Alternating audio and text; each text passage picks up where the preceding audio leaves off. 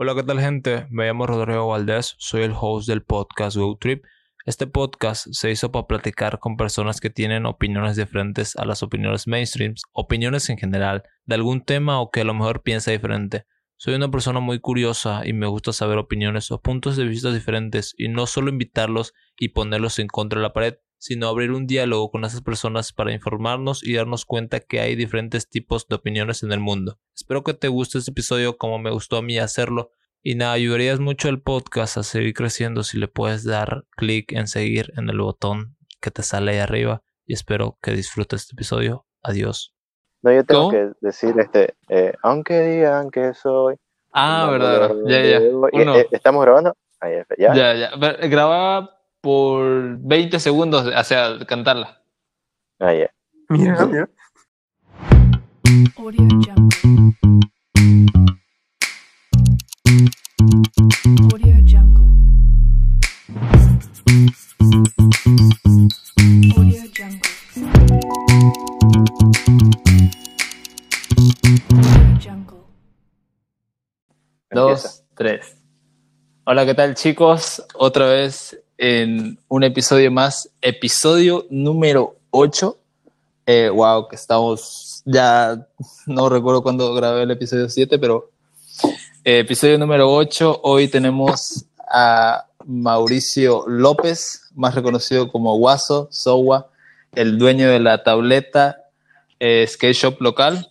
Pues es Guaso es un skater o bueno un patinador que ha tenido mucha pero mucha trayectoria en el skateboarding por todas las cosas que nos decía siempre que, que patinábamos con él y que tenía como eh, bueno aquí en la entrevista van a escuchar sus anécdotas y sus experiencias y lo que nos puede decir sobre el skate en Bolivia. Comencemos. ¿Qué tal, Guaso? Este, aquí vamos a tener una entrevista, diálogo, como se diga lo que hacemos. Pues contanos un poco más de vos, cuánto tiempo llevas patinando, cuántos años tenés, este, te- si sos regular, goofy, tipo esos datos. ¿Qué tal? Ah, sí, soy guaso. Estoy patinando ya 25, hace 26 años. Tengo 35 años. Patino desde el diciembre del 2000, 2000, sí, desde diciembre del 2000 que comencé a patinar. Diciembre de 2000, wow. ¿Cuándo nací? bueno, aquí a una de las preguntas que siempre le hacemos a la mayoría que está con nosotros, ¿no? Eh, fue como, ¿qué te inspiró en el skate? ¿Qué, qué, qué, qué sensación tuviste para agarrar la tabla y salir, no? Bueno, no sé cómo habrá sido con ustedes, pero para mí fue, se fue. Ah, no lo pensé mucho. Eh, las veces que iba a- de vacaciones a La Paz a visitar a mi abuela, siempre veía chicos con tablas o veía chicos con patines. Y una, una Navidad tenía dinero y me iba a comprar un Game Boy. Ustedes de generación basura no saben lo que es un Game Boy, antes no había celulares. Entonces había unos aparatos que eran como unos videojuegos de bolsillo. Mierda, era joda. Yo quería comprarme una de estas, vainas. Cuando fui al Repo Viejo, ya, ya se habían agotado. Entonces mi vieja me dice, ¿por qué no te compras una? Ya. Yo lo vi a Matt y otros amigos, Matt patinaba en La Paz. Yo lo veía siempre porque vivía por mi barrio. ¿Será que me compro? Y alguna vez me compré una tabla en La Paz, una cola, que es este, similar a las mites de hoy en día, ¿no? Con eso solamente bajábamos, andábamos así, pero más nada. Entonces me compré esta tabla, la había agarrado después de un año o algo así, y así comenzó todo. No conocía a nadie, solamente al man. Y no sabía nada sobre eso. Simplemente fue porque y eso ah, estaba ahí, no había esta cosa que me iba a comprar y Así fue como comencé. Y, y al principio se podría decir que vos eh, fue como que hay algunos que nos decían que tocaban el skate y puta dijeron, ya me encantó así, le, le metieron harto, empezaron a investigar cosas del skate. No, viejo, hay que ser honesto, el skate es una mierda. El skate es la mejor basura que hay. Cuesta caro, te golpeas, te lesionas, paras sucio todo el puto día, la gente te ve horrible. Mira, la policía me ha agarrado tantas veces solamente porque tengo tabla. Solamente porque todas las peores cosas que han pasado.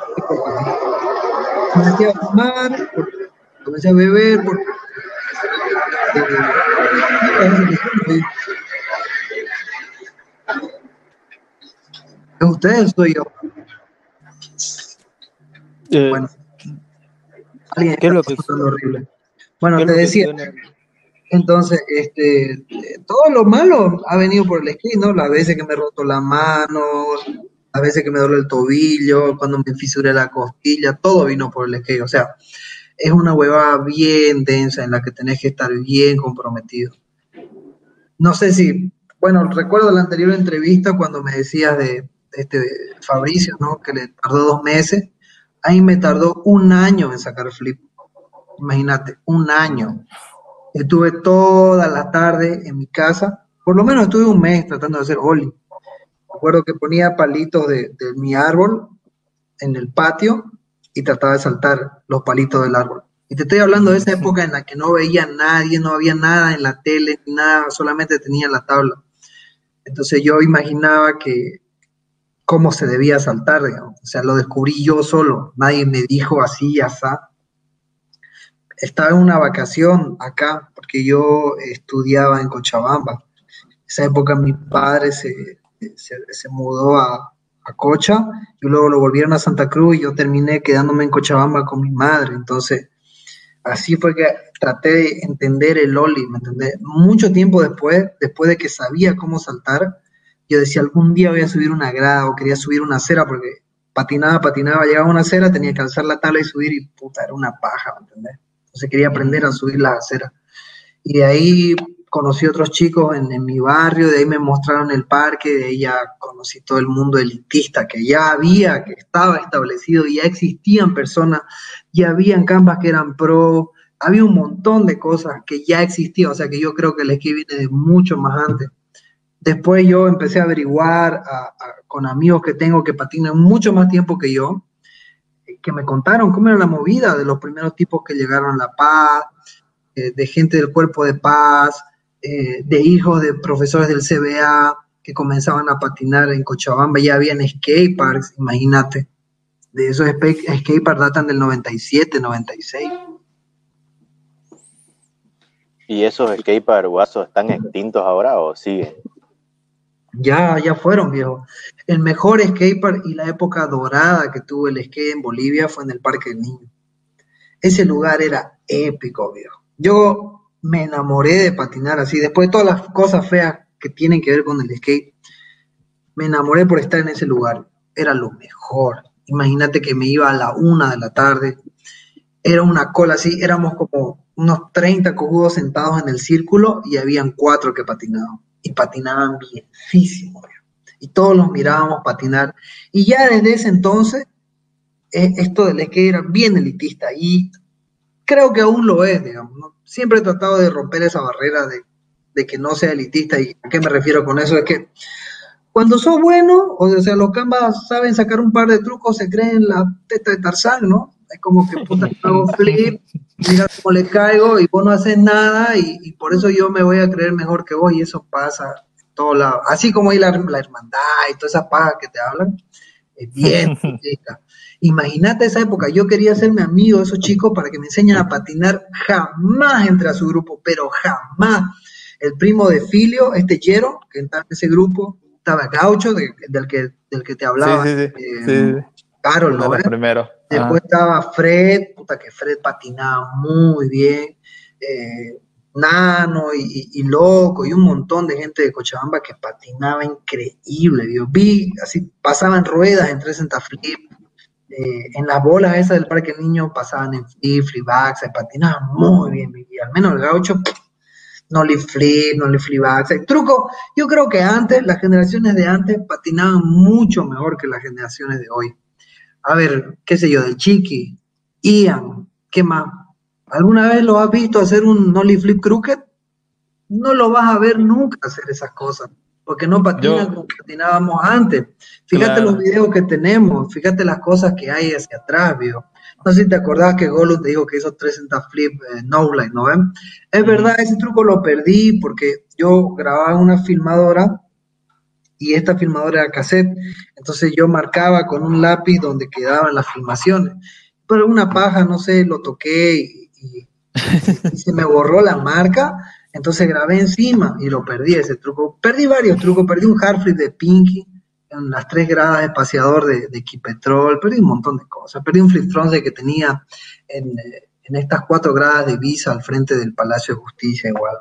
Perdí un montón de cosas, pero antes era así, digo yo, yo creo que era más en serio, nos lo tomábamos más en serio. Ahora los veo a los chicos patinar, llegan a las 5, están ahí, se ponen a fumar su droga, su hierba, están, viéndose, están ocupándose de la cuba que van a tomar, de los videos que van a Instagram. Eh, No, no, no, no era como antes. Nosotros antes le metíamos, pero cañón, de lunes a lunes, patinaba todo el día, todos los días, entonces de esa forma yo creo que la gente se fue. Puta, los mejores skaters que he visto que Bolivia ha producido lo he filmado. Durante esos 10 años que fue la cúspide, o, o lo que yo creo que fue la cúspide para mí del skate, la década del 2000, desde el 2000, desde 2004 al 2014, vi el, mejor skate que se pudo ver, digamos, en Bolivia.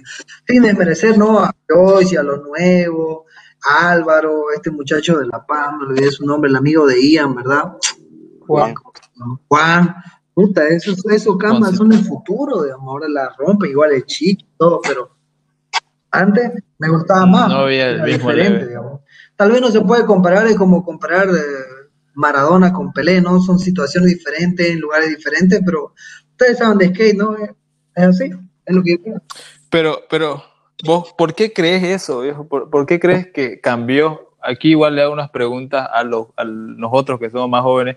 ¿Por qué creemos que ya no es como antes y ahora Preguntarle, tenemos preguntarle todo por ejemplo, para verlo? a Omar. Yo lo veo a, Omar, a, Omarito cuando patinaba.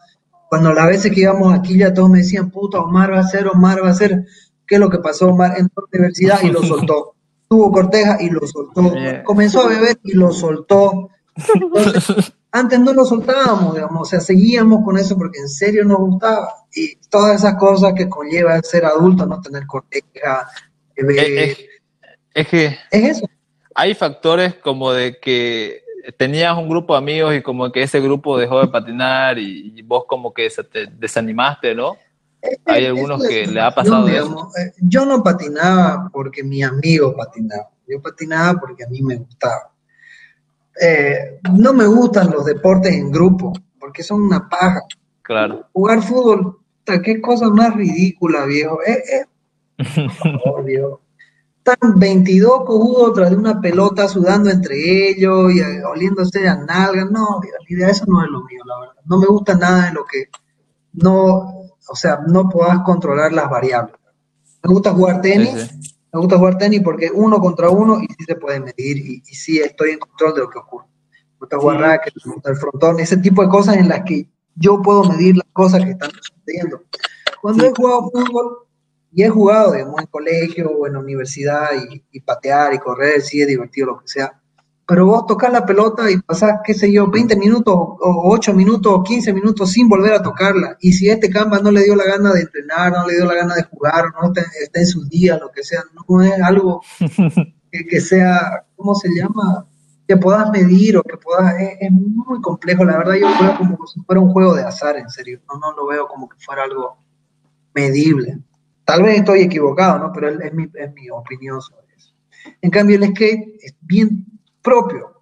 El skate no es un deporte, es algo que te quieren hacer creer ahora las grandes corporaciones, la televisión y demás mierda en la que se pueda medir. No, es como el patinaje artístico. Si vos ves el patinaje artístico y ves los canvas haciendo su baile y demás cosas, no puedes comparar un baile contra otro. Ya, porque no hay forma. Las personas se expresan diferente. Para mí el skate es una expresión. Recuerdo muy bien un 411, en la edición 53 eran videos de antes, las que hablaban sobre este tipo de cosas y, y me acuerdo que Eric Coston y Mike Battelli hablaban sobre eso, en el que decían que es una expresión, no se trata de progresión, sino de expresarte.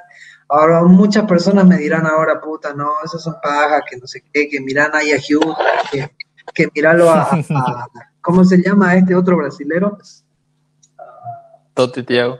No, no, el de, el de, el de, el de Flip, Holfer, Flip, eh, Holfer, no, no, no, no, Felipe Gustavo. no, no, no, Felipe Gustavo no está en Flip, Oliveira. Oliveira. Oliveira. Por ejemplo, Ah. Oliveira tiene todos los trucos y es todo perfecto y todo, Muy pero, técnico. o sea, está bien, está buenísimo, pero te voy, te voy a decir, me gustaría, pre- prefiero verlo a Evan Smith, por ejemplo. No tendrá los mismos trucos, pero hace cosas mucho más jodidas. Hace cosas que ni cagando Luan podría hacer. Y lo mismo, digamos, Evan tampoco podría hacer las cosas que Luan. Entonces no hay forma de compararlo. Bajo un parámetro de estándares y reglas y todo, es, como sí, digamos, si todos pueden hacer un flip así, si todos hacen una pasada así, ya se pueden comparar y medir, digamos, es una evaluación más que un deporte. Pero no debería ser un deporte porque es una forma de expresar. Todo esos cambas pitan hierba y todo esos cambas están bebiendo y o sea, son más libres, ¿no? ¿Has visto alguna vez el, el- el- el- el concurso este de Copenhagen? Donde van todos a esta ciudad y se ponen a patinar en, en toda la ciudad y es más relajado. Sí, sí. Así debería ser. no sé, Más trash. yo creo. Sin desmerecer, porque a mí me gustan las competiciones, es divertido, soy muy bueno para las competiciones, o cuando estaba patinando bien, porque haces lo mismo y si sabes cómo hacerlo y si lo has hecho durante mucho tiempo, con cierta cantidad de trucos puedes conseguirlo. Varias de las competiciones que he entrado llegué a la final porque hacía esa misma mierda, que hacía los mismos trucos que he hecho toda mi vida. Entonces, viejo, vos decís que el que gana eh, el Street League o que gana los eventos importantes no vendría siendo el mejor skater de- del mundo como lo toman ahorita, ¿no? El mejor skater del mundo no existe. El mejor de skater del mundo es una invención que alguien te pone para que puedas comprar esta tabla. No existe. Ni siquiera Naya. ¿Cuántas veces ha perdido Naya Houston? ¿Entendés? Entonces van cambiando y demás cosas. Es lo mismo, creo que te decía Fabricio, eso, escuché tu podcast el otro día y era, era así, ¿no? Vos podés verlo a este Canva, por ejemplo, Yuto, y, Sí, sí. o alguno de estos Canva que patinan súper bien, pero vos podés ver un video de un cojudito en Instagram que está tirando 540 flip a 50-50, salida 270 backside, imagínate, solo con un truco, solo con un truco, podría decirte yo, en el nivel de dificultad es más jodido que cualquier cosa que hayas visto en Street League, y ese no significa que sea el mejor skater del mundo, ¿no? Ahora, en esas competiciones se miden la consistencia, la resistencia, ya de una manera más atlética y deportiva, porque puta, hacer 12 trucos seguidos te mata, tenés que estar bien preparado, tenés que haber entrenado, ya otra historia, ¿no? Sí, viejo. Bro, y ya volviendo a lo del tema de, de Bolivia, vos decís que antes había mejor skate, vos decís que ahorita ha bajado el nivel por cuestión de infraestructura o por las ganas nomás de la persona de no Es las ganas, es el mundo, es la globalización. Puta, antes no teníamos nada que hacer, no estaba sentado en el celular viendo mil TikToks como hacen ustedes ahora. Agarraba, pelaba las dos y con Luis y todos los demás íbamos a patinar. No estaba distraído en otras cosas, mi distracción o mi fuente de entretenimiento era el skate. En cambio, ahora tienen tantas cosas que hacer, viejo. incluso cuando voy al, PU, vos ves a la mitad de los canvas están patinando y los, los otros canvas están jugando Free Fire. Están jugando COD móvil. Uh. ¿Por qué que Oye, sí? Guaso, Antes era Yo peor, una- no había skateparks, ahora hay como tres skateparks. Imagínate, oye, Guaso, yo quería hacerte una pregunta. ¿qué pasó? Y así, por lo, por lo que estabas hablando y todo eso. Ahora, con lo que estás hablando, o sea, yo te considero como una persona genuina, digamos, ¿no? Que, que sabe lo que quiere, digamos. así como lo, lo decía Fabricio. Ahora, tu manera de vestir, ¿el skate, el skate lo influenció o vos ya venías antes así para escuchar rap o fue por el Viejo, skate? yo digamos? escucho rap desde, desde cuarto básico. Eh, tenía un, un primo, tenía un primo que estaba en el ejército y por alguna razón le dieron un montón de cassettes y huevadas que las dejó en mi casa.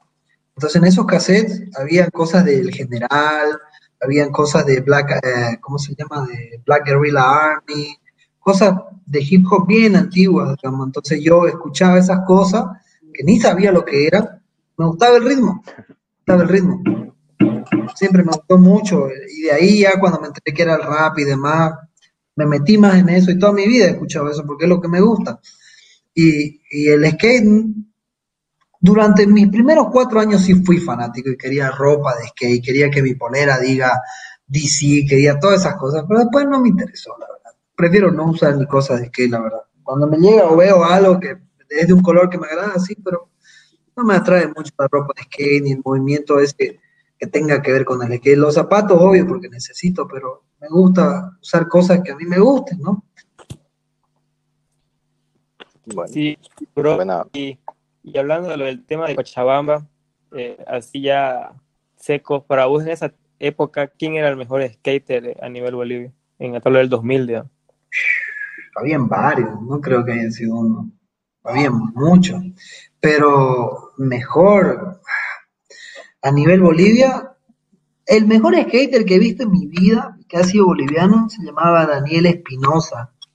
Habrá sido el verano del, del 2004, no, verano del 2003 fue una vacación.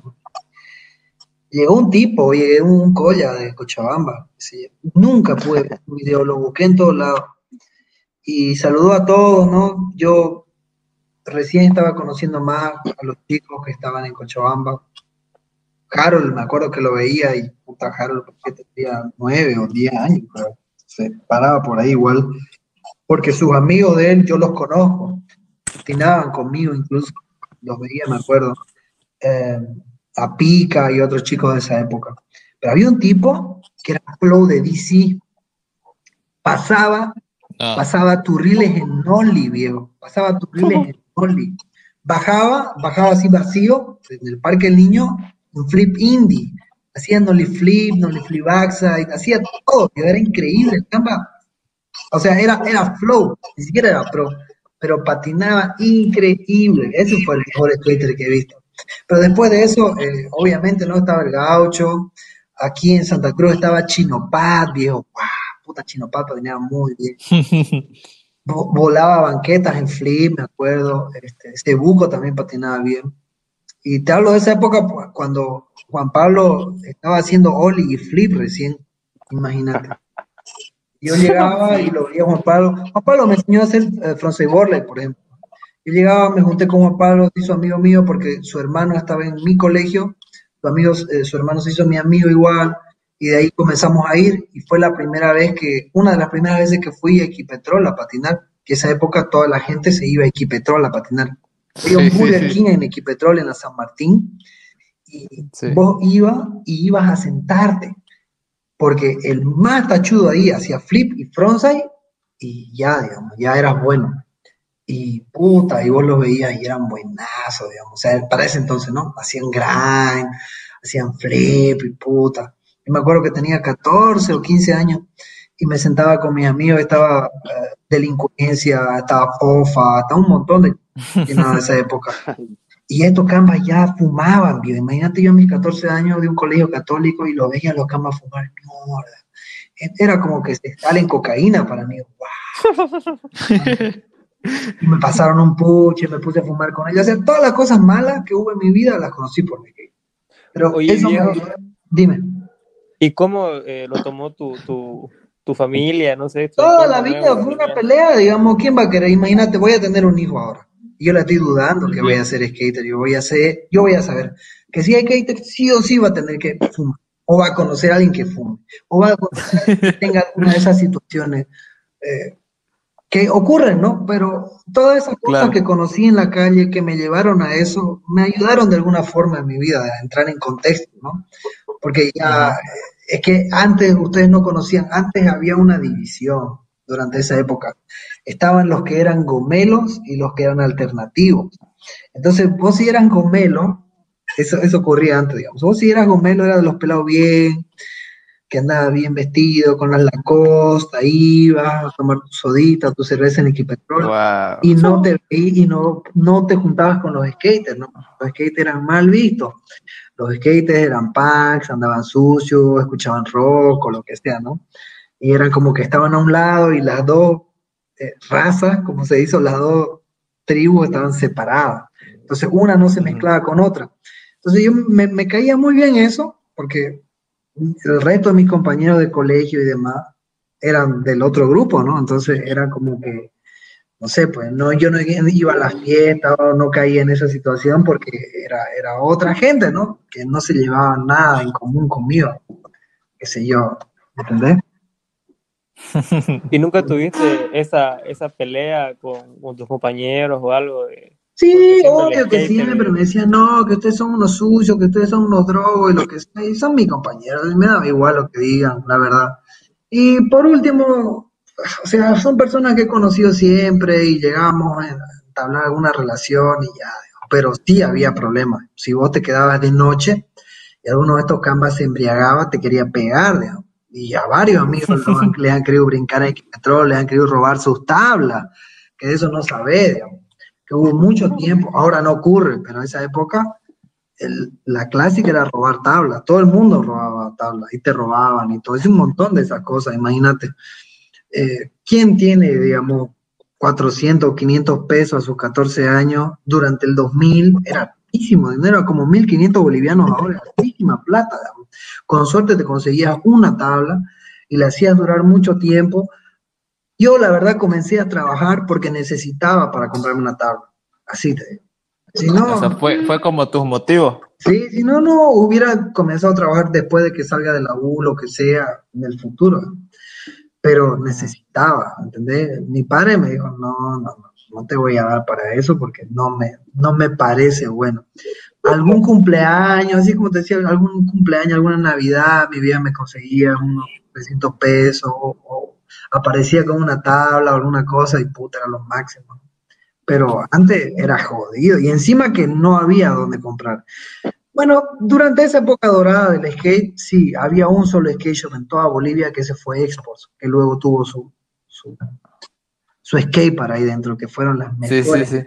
épocas para mí. Llegar y verlo a, a Imaná botado y yema en la rampa, épico. Y habían conciertos, bebíamos ahí las miles de veces que he bebido ahí, eh, muchas cosas.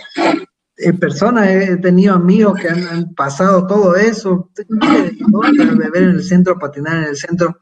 Hay una parte que, que, que pinta toda esta historia o que pinta toda esta época en un solo fragmento de video, en el, en el UMTA.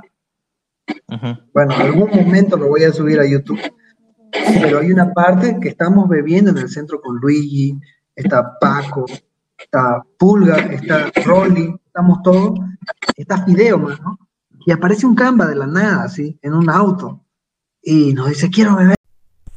Hola chicos, ¿qué tal? Discúlpenme la interrupción, pero antes de seguir con el episodio de hoy quisiera hablarles de Anchor. Si no han oído hablar de Anchor, Anchor es la forma más fácil de hacer un podcast. ¿Por qué? Porque es gratis, porque hay herramientas que te permiten grabar y editar tu podcast desde tu teléfono o computadora, porque Anchor distribuye tu podcast en muchas plataformas como Spotify, Apple Podcasts y muchas más. Porque Anchor también puedes ganar dinero desde tu podcast sin una audiencia mínima. Es todo lo que necesitas saber para hacer un podcast en un solo lugar. Solo tienes que descargar la aplicación gratuita Anchor o ve a anchor.fm para empezar. Con ustedes y agarra y una botella de ron. Y nosotros estábamos ahí, imagínate, con 16, 17 años y ya empezamos a beber. Y este camba tenía para sus 50, ¿no? Y nos invita a todo, no sé qué, y puta, nosotros nos empezamos a subir a su auto, a tratar de hacer grind, a tratar de hacer dropping desde encima del auto. Y el camba no le importaba, así, bebió con nosotros y patinamos en el centro. Y, y todo eso ocurría, imagínate, en el centro, porque antes vos podías beber donde te dé la gana, y nadie te decía nada. Después empezaron a cambiar las redes, se pusieron más heavy, y empezaron a haber más atracos, y entonces ya no te dejaban beber en la calle, y ya era más difícil. Pero fueron buenas épocas, podíamos patinar en todos lados, era increíble. Sí, bro. Vos ahorita que estás nombrando el UMTA, eh, ¿nos puedes contar un poco cómo fue tu llegada, ¿no? al, al Arenal? que fue una etapa muy icónica, ¿no? del skate Santa Cruz.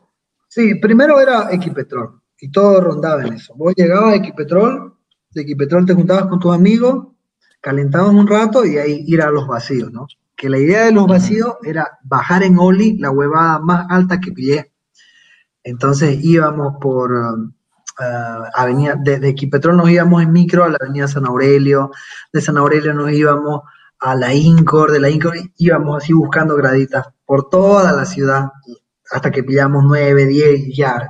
Lo máximo era de las 12, digamos, ¿no? Que todo el mundo la veía a las 12 del palacio. guau. Y ya empezó a Wow. pasar cosas, era, era lo máximo. Nadie le interesaba sacar trucos ni nada, era saltar cosas. Hacía flip y saltar lo más alto y estúpido que pillé, eso era. Pero empezó a cambiar, digamos, todo el mundo patinaba, todo el mundo, había miles de personas, iba por Equipetrol y había unos 200 cambas con sus tablas así, yéndonos a los vacíos, y en, el vacío hacías cola para darle, porque habían ocho cambas que solo se botaban en la tabla, ni siquiera sabían hacer oli. Y intentaba, intentaba, y ahí se- te hacías tu grupo, que por lo general eran chicos que con los que te ibas en el mismo micro a tu casa. Entonces ahí yo me hice eh, amigo de Pinky, que después terminó siendo mi compañero de colegio. Me hice amigo de Luigi, que Luigi era vecino de Pinky. Me hice amigo de Peco, que Peco era vecino de, de Luigi. Y todos vivían por la estación argentina o de ir a la, a la radial, eh, radial eh, por, el, por Mora Grande, no, por Mora Grande, por Polanco vivían ellos. Polanco entre tercero y cuarto anillo. Entonces tomaban Ah, ya. la 74, ellos se bajaban, yo me iba hasta la parada y me iba a casa. De ahí nos hicimos amigos. Y de ahí eh, a mi padre le, le dieron una cámara como parte de pago. Entonces no la usaba, yo la agarré y comencé a filmar, filmar, filmar, filmar. Y ya el skate había cambiado en esa época, ya llegaban videos, habían sketches, nosotros queríamos filmar. Entonces yo filmé durante mucho tiempo, al principio. Y editar esa época era, era algo bien jodido. Porque no era algo como que metes el video en un CD a tu computadora, lo editas y ya está. Tenías que hacerle una cinta, tenías que tener una máquina Sí, sí. específica para editar. Entonces, puta, era muy jodido. Y de repente ocu- ocurrió la revolución digital y ya habían tarjetas de video y demás cosas. Entonces, en una computadora de la universidad que tenía una lectora de video, ahí empecé a grabar, a grabar, a grabar, editaba en pequeñas porciones, quemaba CD, lo llevaba a mi casa, lo editaba y armé ese video. Así fue que ocurrió digamos, el UMTA. El primer video me acuerdo que eh, ahorré dinero, solamente fueron como 30 o 40 copias que hice, 50, no, no recuerdo muy bien. Que fui a Los Pozos, no, pero a la Ramada, con el máster, con el, DVD original que había editado en mi casa. A uno de estos que hace DVDs piratas se lo di y dije, necesito 50 copias de esto. Y me dio 50 DVD, compré 50 cajitas, pa, pa, pa, lo puse y imprimíamos este, cualquier huevada y así salió el UNTA. Y lo llevé al skate shop, se lo di al, al- al dueño del skate shop y le dije, ¿puedes venderlos estos? Dale, y, y así se hizo mi amigo, el dueño del skate shop, igual Mike the People, el, el dueño de, de Export.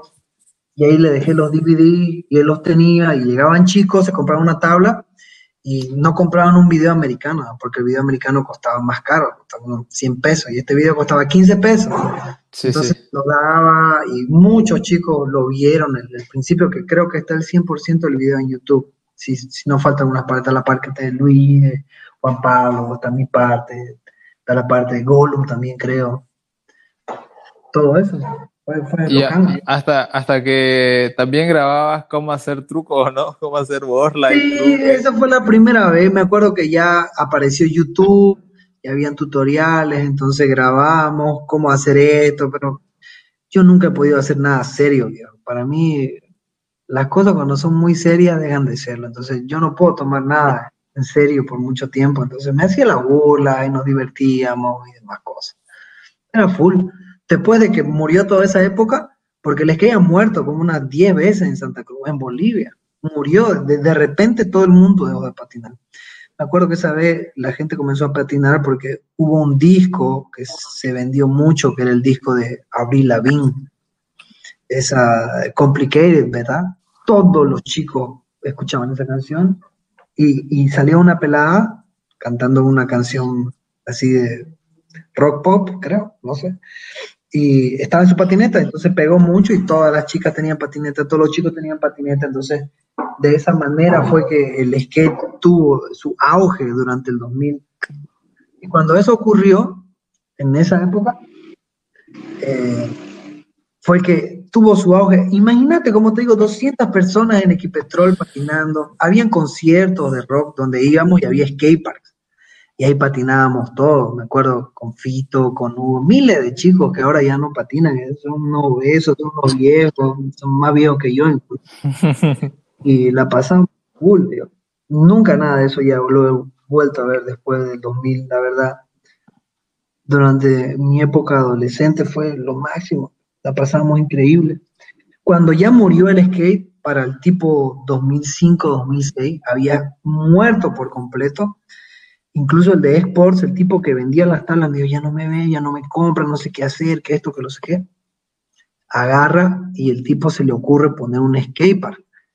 Entonces pone un skatepark, sí, el de, el, el Exports, pone un skatepark que era de madera en el centro.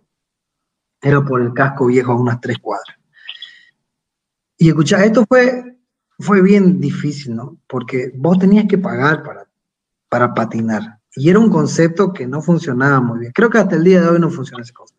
Los skaters y el dinero no van de la mano. ¿no? Cuando vos le querés cobrar un Canva por patinar, eso no funciona. Por eso los concursos nadie quiere pagar un centavo por meterse en un concurso. Le parece como hasta ofensivo que les cobré, ¿no? Pero es Cinco difícil pesos, explicar. evento. Cinco pesos, diez pesos, es bien complejo. Imagínate pedirle a un pelado de 15 años cinco pesos para que patine. Te vas a escupir en la cara, ¿vio? ¿Quién quiere dar cinco pesos para patinar? Es obvio, imagínate. Me parece hasta ofensivo si yo tuviera 15 años, ¿no? Pero Claro. así funcionan las cosas, ¿no? Necesitas comprar madera, comprar este, la, ¿cómo se llama? La organización, eh, hasta la misma electricidad. Necesitas dinero para producir algo así. Entonces este Canva puso ese skate shop, ah, eh, ese skatepark, ya tenía otro en la Paraguay.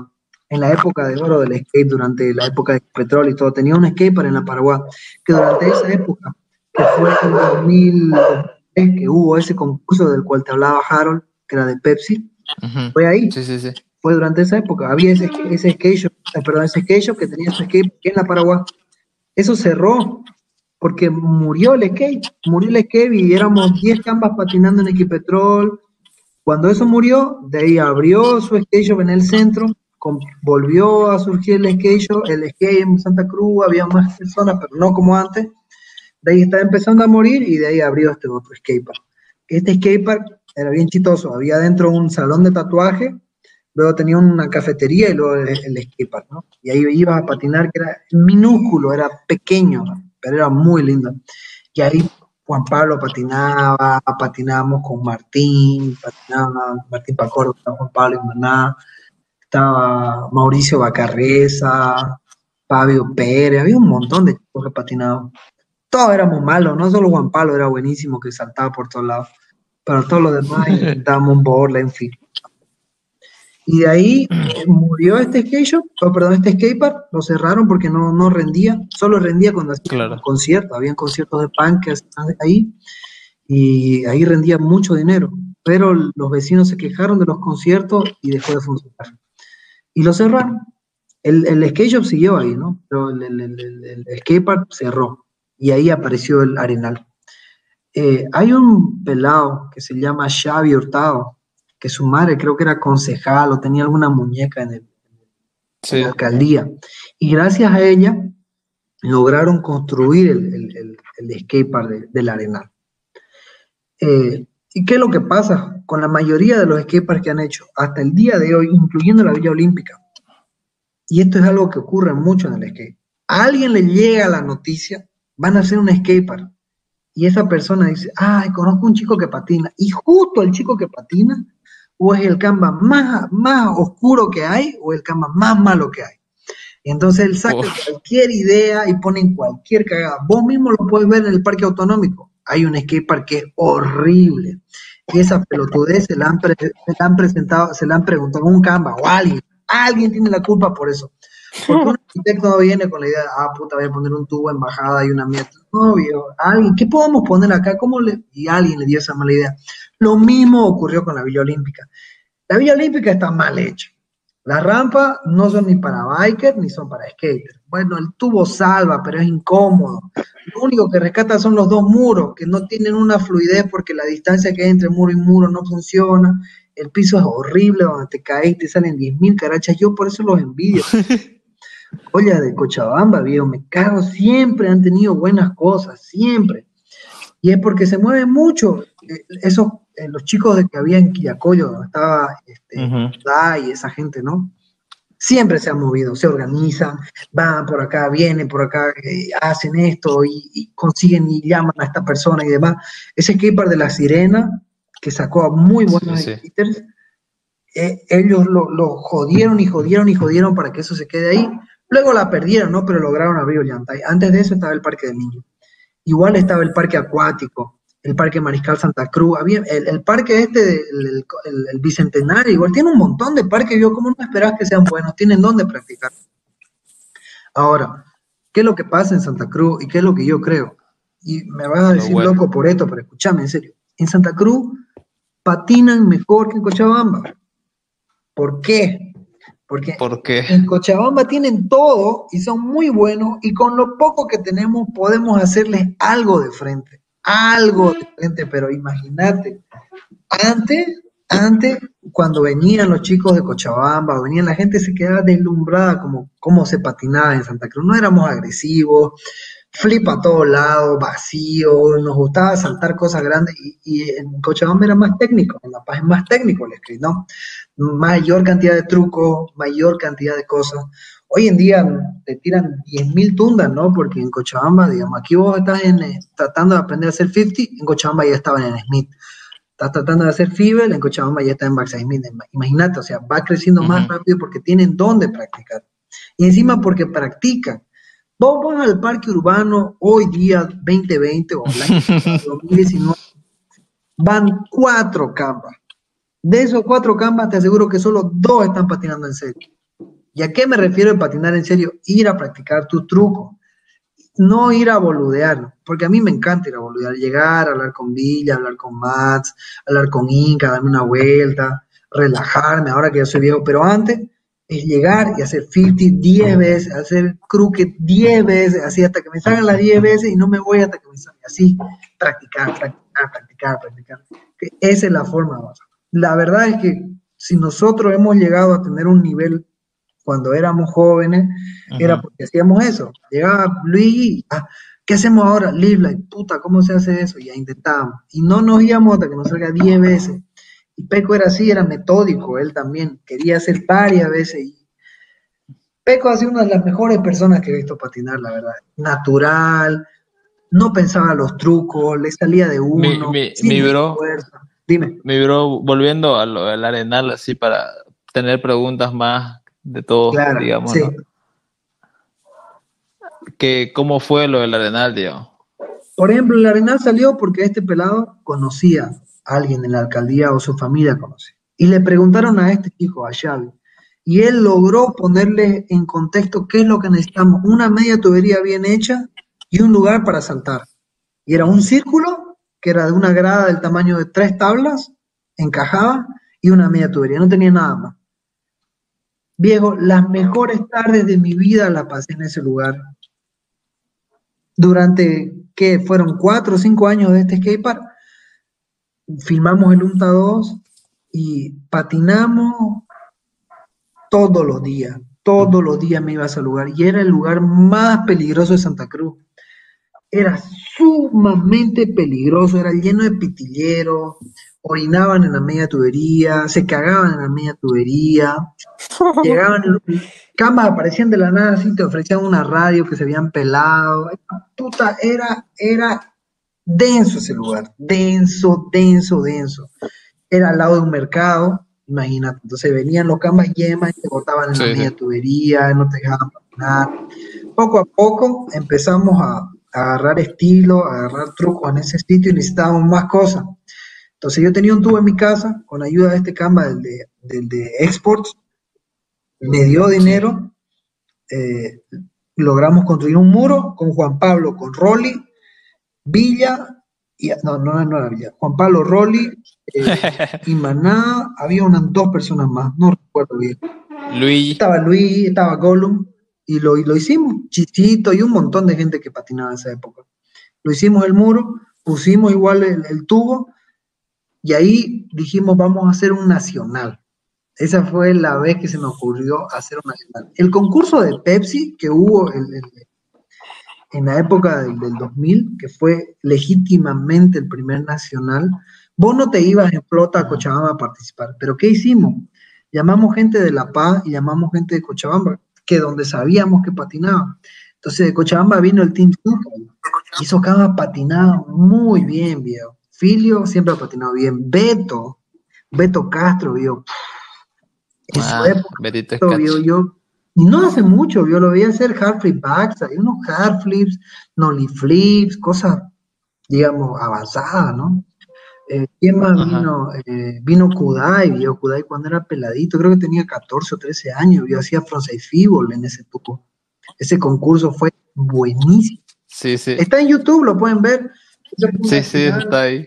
Está tu gran amigo, este, eh, ¿cómo se llama este cojudo? Estaba tu gran amigo Sebo ahí cuando recién sabía subirse a la patineta, estaba ahí. Estaba?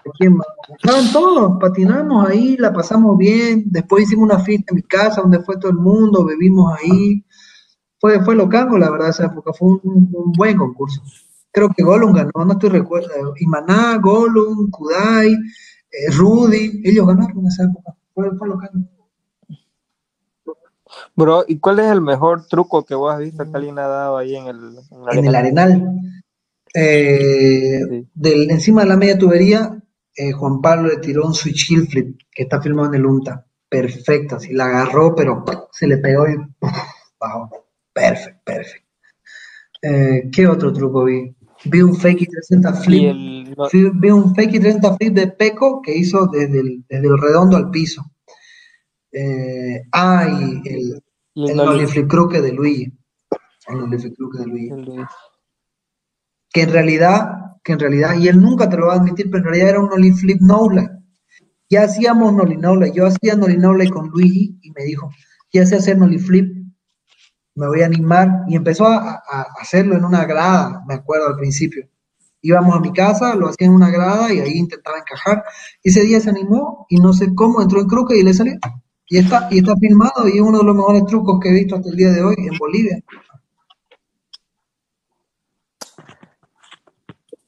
En ese tiempo se manejaba harto, ¿no? El, el nollie flip, switch flip. Ahora no se ve mucho, ¿no? Es que a ustedes no les importa, viejo. Ustedes solamente agarrar hacer un truco que se vea bonito y ya no hay esa idea, digamos. Imagínate, durante esa época yo recuerdo, a ver, ¿qué? Al menos, el- el- el- ¿cómo se llama? La, la, la, la- me acuerdo que le decía el cuádruple, llegué a sacar. Flip, heel flip, switch flip, switch, switch heel flip, sí o sí. Me acuerdo que Peco hacía eso todo el tiempo y quería hacer Ah. todo eso. De ahí no flip, siempre sentí que era algo que podía hacer y me salía. No regularmente, pero me salía. Nollie flip muy pocas veces. Lo he hecho muy, como el varial heel flip, muy pocas veces. Contadas, no más de 10 en toda mi vida, ¿me entendés? Que alguna vez para alguna competición o para algún juego de skate, por ejemplo, el primer juego de skate antes que existiera Berrix y demás cosas, Sí, sí. lo hicimos en el Arenal, viejo. Yo me acuerdo que vi un video que era al primer, a- a- al principio era un campeonato de, de Game of Skate, se llamaba, era de ES. Lo vi en un video súper viejo y dije, tenemos que hacer lo mismo. Y lo hicimos, y me acuerdo que competí contra Rolly, esa época le tiré su cuera a Rolly. Eh, y, eh, Fideo le ganó a Imaná en la final, y era como, imagínate, no era, no, no parecía real. Y esa época te estoy hablando que Fideo no se llevaba con Imaná, no es lo que ahora, ¿no? Esa época completamente separado porque Imaná tenía su grupo de amigos, su grupo de personas, Fideo andaba con nosotros, entonces era diferente. Nos juntábamos para patinar, ¿no? Pero eran personas diferentes, de entornos diferentes. Entonces era una competición en serio. Y cuando le ganó, puta, no lo podíamos creer, yo, porque Imaná ganaba todo, de todo, siempre, ¿me entendés? Y puta, no lo podíamos creer, puta, y, y le ganó. Y, y es porque tenía trucos que este no hacía, ¿no? El varial Hifri, por ejemplo, no lo hacía bien. Y está grabado, está por ahí, video. Fue, fue Sí. local. Eh, eh, bro, y en ese entonces, por ahí alguien, no sé, tenía auspicio. Lo del auspicio es algo muy contemporáneo. Nadie tenía auspicio.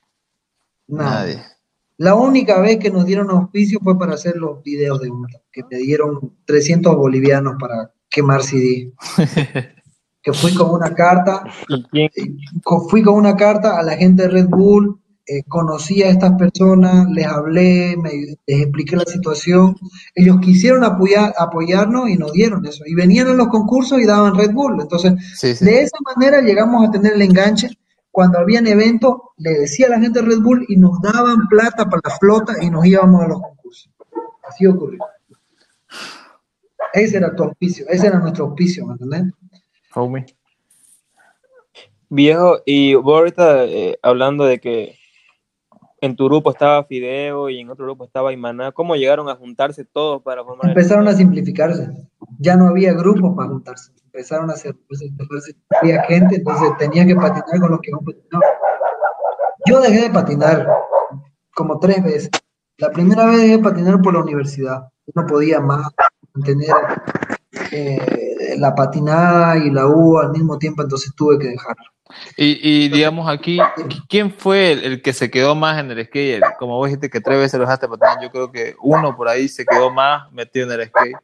De Juan ustedes Pablo. o de los Juan Pablo, Juan Pablo se quedó hasta el final. Y Luis, que no patina en serio, ¿no? Se compró una tabla porque quiere juntarse con nosotros, pero nunca volvió a patinar. Desde que cayó Sofre, desde que cayó guardado en Palmasol, nunca más volvió a patinar. Ahí mi, mi compa Jürgen quiere decir algo. Sí, este, a ver, volviendo, como fuimos por épocas, ¿no? eh? Como estamos hablando por épocas, eh, vos ahora, por decir, creo que no tocamos el tema, eh, ¿crees que el skate en Bolivia, como estamos hablando de Bolivia, se está levantando ya? Porque yo noto que hay una bajeza, digamos, ¿no? Como dijiste, hasta el 2014 ya fue el mejor, la mejor época del 2000 hasta 2014. Ahora que vos crees que ya se está levantando nuevamente o, Y o sí. la no? verdad es que no creo que se levante. Y el EG no debería levantarse nunca. Tiene que ser algo privado entre nosotros. Lógico que para el deporte es necesario que haya más chicos comprando tabla, que haya más chicos pa- patinando, pero eh, eso es muy difícil, ¿no? Eh, ahora, y esto viene por temporada, ¿no? Ocurre alguna situación nueva, por ejemplo, yo creo que el Free Fire mató mucho el skate ahorita. Tanta gente patinando y de repente no los ves más. Y te hablo mucho antes de la pandemia. Entonces, ¿qué puta están haciendo? O sea, ¿Para qué que y patinaba, ¿y qué están haciendo? Vos mismo, eh, este, Kuroga, estabas patinando mucho tiempo. ¿Y qué es lo que pasó? Te quedaste sin plata para tabla. Entonces, ya no quisiste invertir o no quisiste agarrar y conseguir chichi. dinero para patinar y te llegaste a jugar alguna pelotudez en el celular, porque ahora es sencillo. Antes no era así, digamos. Si vos querías jugar algo, tenías que tener más dinero aún para comprarte un Play o para comprarte una computadora y poder jugar era más caro. Entonces, la, el skate era una opción más barata. Entonces, ahora no, es bien sencillo distraerse y, y hay miles de cosas para distraerse y por eso han matado el skate.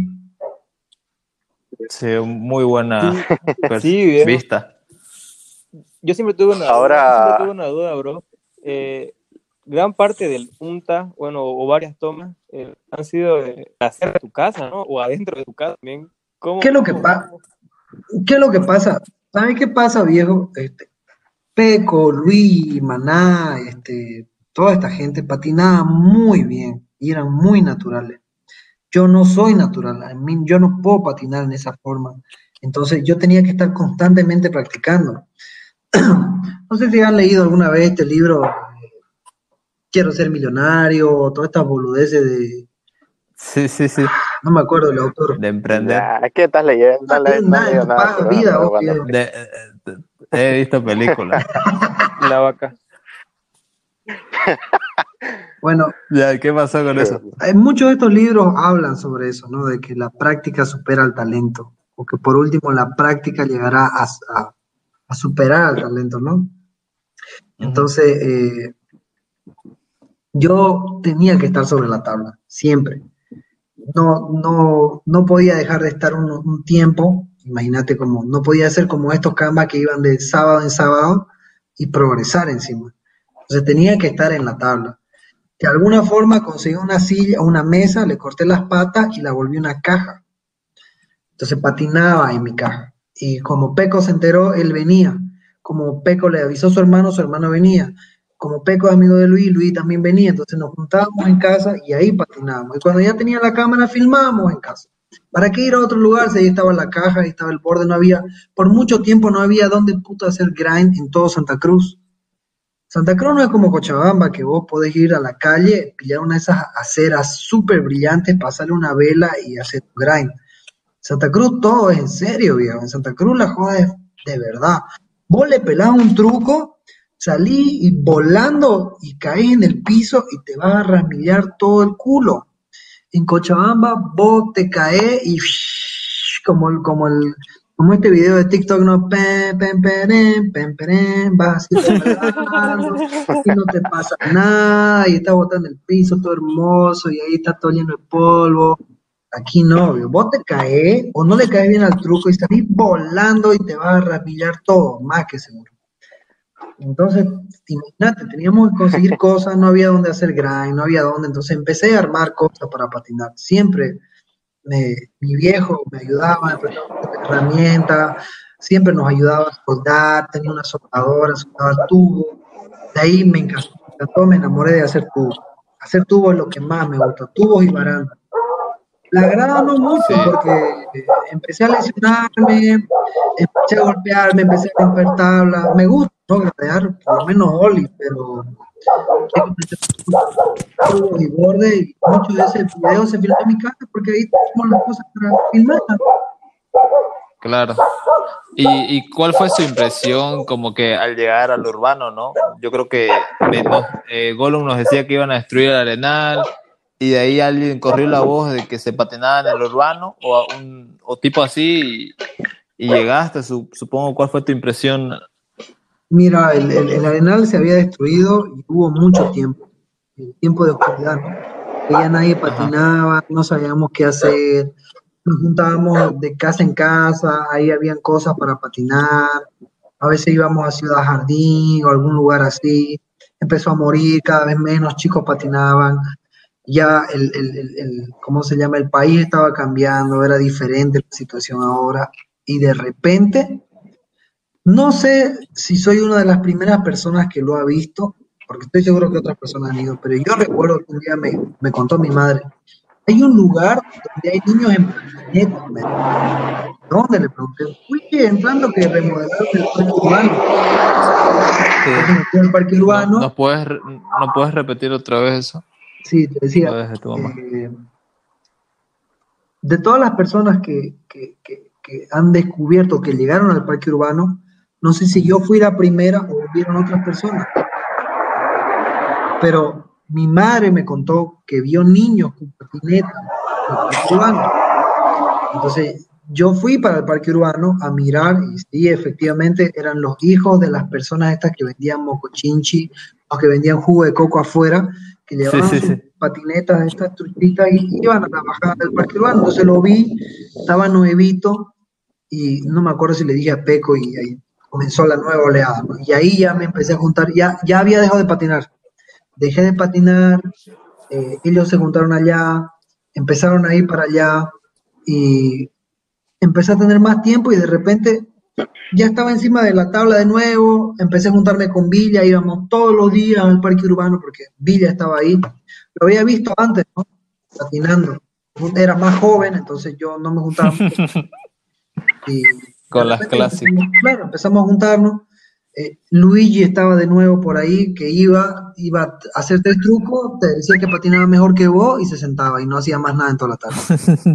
Luego aparecieron otras personas. Ya te das cuenta que hay generaciones, ¿no? De la generación en la que yo provengo, solo quedamos este, Imaná y yo de esa época. Ah, y, Y Gollum. Video.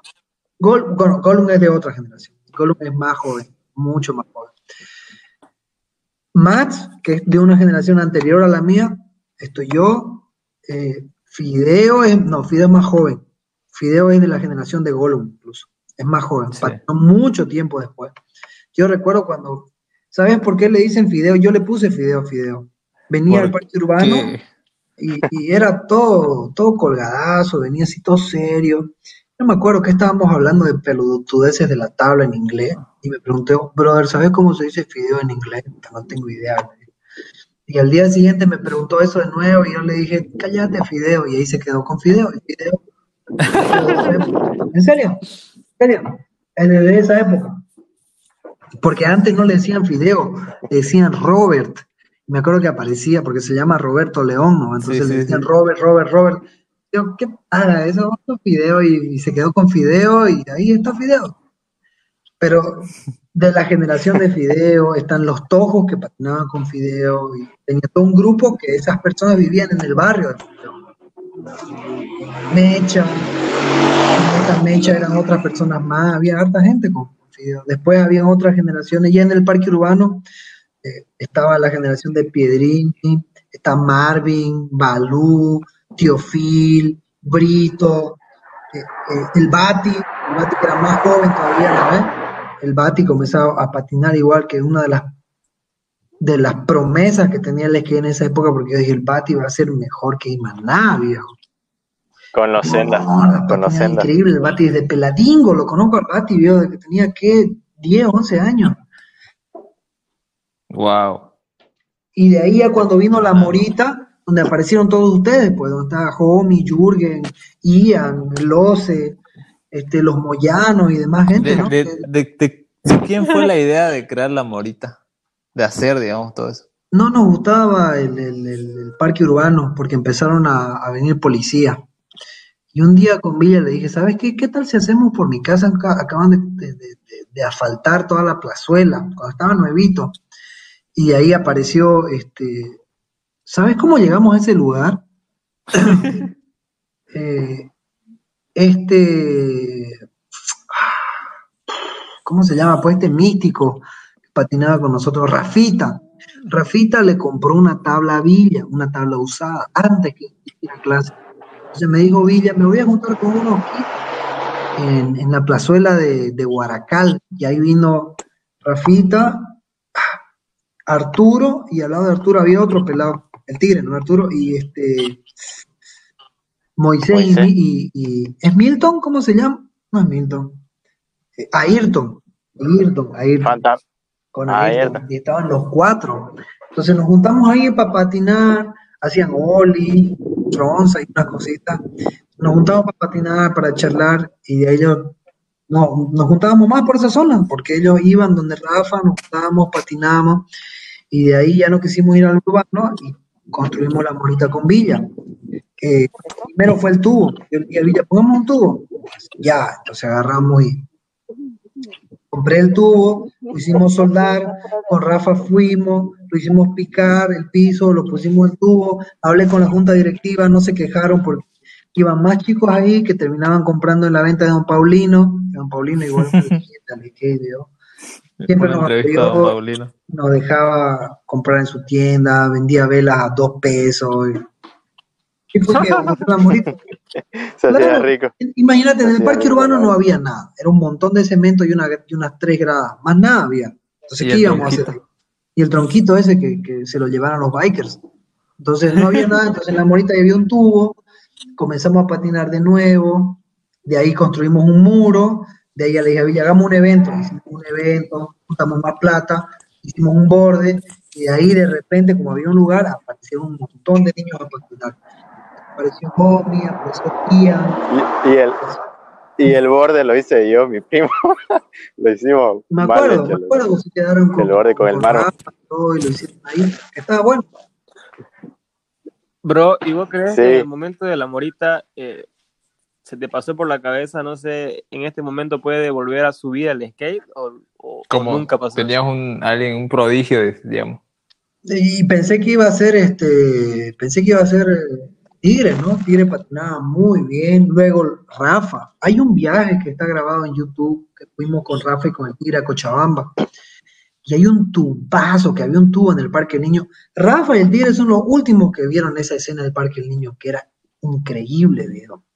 Había un tubo, era, el tubo era alto, era alto. Yo recuerdo muy bien que era alto. Que yo intenté darle borla y me dio un culo de, me- de miedo. Y Rafa que nunca se había lesionado, nunca se había hecho nada, estaba con todo su flow, le tiró en 50 ese tubo, y era un tubo largo, largo. Imagínate eh, como el 50 que hizo Leo en el, en el, en el, En el palacio. en el Palacio, pero un skatepark. Tenía una pequeña rampita y ¡paf! le encajó Rafa y lo hizo, digo, en 50-50, que me pareció un trucazo, trucazo. Luego creo que lo vi a Harold también haciendo ese truco, luego le daba eso a, a Frontboard, me acuerdo, Harold. Después había otros tubos por ahí. La pasaba muy bien, se los paso, el video está en YouTube de ese viaje, la pasamos muy increíble. La última patinada en el parque. Oye, oye, Guaso, ahora, ¿vos qué pensás de esto, digamos, no? Como que, ¿por qué países vecinos eh, como Perú, digamos, no? Chile, tienen mejor flow? ¿Será por la infraestructura o por la mente nomás, digamos, no? ¿Por qué quedamos tan chicos? ¿Por qué no podemos hacer un flip crooked a Porque te das audio? cuenta que, ¿Por qué claro, nunca en la Bueno, que hasta en allá hay free creo- fight, ¿no? Y siguen patinando. Yo creo que, ¿sabes que el skate es el deporte para ricos más practicado por pobres? Eso, el skate es el deporte para ricos más practicado por pobres. Entonces, imagínate, habría un montón de, niños por ahí que pueden hacer todos esos trucos que vos decís, y tal vez más, porque tienen la base del fútbol, saben usar sus piernas, tienen buen balance. Pero viejo, ¿quién? A ver, ¿quién va a gastar 1.400 bolivianos en una tabla? ¿Quién? un niño de 14 años, tus padres tienen que ser acomodados para llegar a algo así. O tendría que haber mucha gente y el precio tendría que bajar. Ahora como hay tan pocas personas, entre comillas, ¿no? porque eh, hay tantos skate ahora, que no es como antes, hay más skate que skaters, creo. Entonces, este, el precio es regular, ¿no? o sea, no es accesible. Vos con ese precio no puedes acceder a un skate fácil. Entonces tiene que ser el precio menor para que haya mayor cantidad de personas que logren acceder a eso. Muchos de los skaters ahorita no pueden conseguirse una tabla porque el precio de una tabla es muy caro. Lo hacen en cuota o se prestan una tabla usada o llegan de esa forma. La tableta vende en Venden cuota. cuotas dependiendo del, del- dependiendo del- de la caripela, sí. Te veo con esa carapela de maleante, no te voy a dar en cuotas mi tabla, ni idea. sí. Si lo ves a Curoa, No, me dio, me dio una fotocopia de carnet, tal vez. Deja carne. Después de un año, vio. Puta que cagada. Y ustedes piensan que, que, le- que, que- que ser un skate shop es gran cosa, es una verga, viejo. Yo solamente abrí mi skate shop para decir que tengo un skate shop, porque siempre quise. Pues no ganas nada, viejo. Compras en 10 pesos y vendes en 11. Es más, tu afán y aduana y paja. Y encima que te pagan en cuotas, es una paja. No tiene sentido. o se desaparecen. No, no te tocado que se te han desaparecido. Obvio, ahorita. Toto me debe hace un año casi.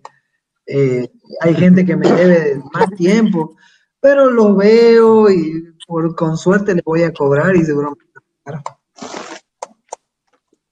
Oye, viejo, Dime. y vos decís que digamos, antes había más nivel. ¿Qué te pasa con ir a un spot donde vos veías que antes le tiraban 360 flip como si nada y ahora están bregando por hacer ollie, digamos? Bueno, son épocas diferentes y mientras uno se divierta me parece que está bien. digo, No, no estoy para decir quién es mejor ni quién es peor, pero ah, mientras vayas y te diviertas es lo importante.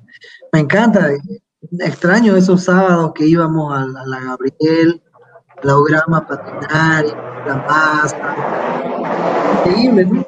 Sí, hagas un ollie en las 5 graditas y era gran cosa, ¿no? Era interesante.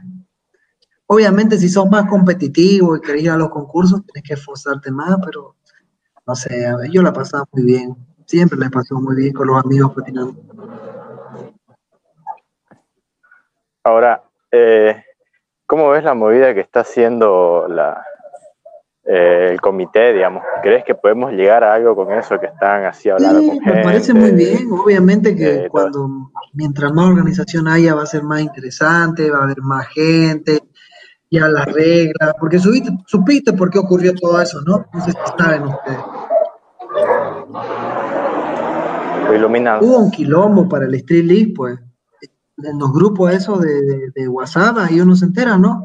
Que se fueron Filio, se fue Rudy, y fue Estrella, y que Estrella no se hablaba con no sé quién, y toda la gente se empezaron a pelear en, en- allá en Brasil, ¿no? Y estaban pendientes de otras cosas, y bueno, como se pelearon tanto, entonces dijeron, ya hay que hacer un comité y veamos qué. Porque pónganse a pensar, ¿quiénes tienen que ir a competir? Los que, los que lo hacen mejor, ¿cierto? Pero ¿cómo vas a definir eso mientras haya concurso? Obviamente que las personas que fueron, fueron las que ganaron, ¿no? Pero deberían estar compitiendo todos y ver quiénes en serio pueden ir ahora, o cuáles, o darle opción, como, como lo que me ¿Y- decía, como lo que me decía este? Omar, Omar me decía la anterior vez, ¿qué pensás, viejo? Este, Imaná sigue patinando hasta ahora y no le da ventaja a las nuevas, a las nuevas personas. ¿Te acordás que me dijiste eso? De lo que me así. ¿Te acordás que me dijiste eso o no? Va a salir al aire a decirlo, decir que sí, ¿no? Sí. No quiere hablar, se. Vos me dijiste eso. No, sí, viejo. eh, Le tiene miedo a mi Yo no tengo nada, no, contra- eh. yo no tengo nada contra Juan Pablo. Y él O sea, sabe. no, no, o es mi sea, amigo que- desde hace o sea, años. que Pero pienso- imagínate, eso es lo que vos crees, qué es lo que creen los demás. Yo a Juan Pablo lo veo siempre ganar en todos lados, porque patina bien. Pero vos me decís, es como que no deja brillar a otras personas. Cada quien tiene que brillar por sí mismo, ¿no? Ahora, eh, ¿qué es lo que pasa? Juan Pablo está siempre metido en la organización, está metido en, eh, qué sé yo, en, eh, es jurado, es organizador y es skater. Yo siempre he tenido ese problema cuando me vienen a decir, o, viene el chiqui de Tarija, o viene alguien, o viene Castor, no sé qué, o cualquier persona me dice, oye, bro, ¿y, cómo vas a hacer para juzgarlo a este brother o a este men? Porque puta, mira, Juan Pablo, pues pone todo y también gana, entonces, ¿cómo pues? Digo, puta viejo, ¿qué voy a hacer? Digamos, nadie más me ayuda. Por eso fue que decidí salirme de la organización de estas cosas, porque había ese problema. Y yo pienso que las personas que van a organizar no pueden patinar. Y eso nos pasó en el concurso de, en el evento este que hicimos en Montero, no sé si se acuerdan. Que Sí. también tuvimos un quilombo, porque Sí. justamente habíamos dicho, ya, este, las inscripciones son hasta el nacional, ¿se acuerdan? Las inscripciones va a ser hasta esta hora, y skater que no se inscribe a esta hora no participa. Belleza, sí, todo, ya, pa. Sí, brother, todo, ya, listo. ¿Qué es lo que pasa? Justamente la persona más importante llega tarde. Y Juan Pablo llegó tarde. Tuvo su quilombo, tuvo sus problemas, tuvo que ir a traer cosas para el evento, ya ese es otro tema. Puta viejo, pero fue increíble. Así vos llegó Juan Pablo, ¿por qué no me puede escribir? Y yo, puta, no sé, le di a hablar con los jueces. Y encima estaba Villa ahí todo rayado. Y Imagínate ir a hablar con Villa emputado. No te patinar, puta, yo cagaba de risa y, y le estaba tratando de decir. Y luego Fideo viene, ¿no? Y, "Ay, brother, yo también llegué tarde, pero estaba buscando las extensiones para los parlantes, puta, nada con los jueces. Y ahí estaba, este, estaba Villa, estaba Abad Linares, y estaba Rolly, creo, de juego, no sé cómo fue, y, ya le pusieron una multa para que entren. Los otros chicos de Quillacoya, me, no, que no entre el Imaná, que no, ¿cómo va a entrar? Pues ya ha llegado tarde, nosotros ya estamos cansados, ya ha llegado frescos, lechugas, así, yo, puta, Dios, no importa, ya arréglense con ellos. ¿Se acuerdan? Ese quilombo, ese Omar, ¿te quilombo pasó, Diego, imagínate. Y cosas como esa, Sí, sí, historias como esa han pasado varias veces, porque las personas que organizan. Lo mismo me dijeron a mí. Cuando hicimos ese, el primer eh, nacional, supuestamente que hubo ahí en el, en el urbano, yo salí tercer lugar o segundo lugar, no recuerdo. Yo también organicé esa mierda. Y los jueces me pusieron como segundo lugar y hice como seis trucos. Pero los demás hicieron más trucos, pero creo que no eran tan buenos. Pero, y gané, por ejemplo. Eso. Y así, son cosas que pasan, pero yo creo que la organización tiene que estar separada de la competición. ¿no? Los que organizan no pueden competir. Y los que compiten no deberían. Sí, viejo, y, y también el tema de que vos qué pensás de, de que no hagan como que una elección mediante un evento para ver quién vaya presente, ¿no? Eso es supuestamente lo que ocurría, ¿no? En el Nacional, ¿te acordás que habían rankings? Y ahí vos ponías tu carita y te veían quién era más churro, quién era tan churro, ¿te acordás? Todos estábamos ahí con la cara y había que ir a los eventos.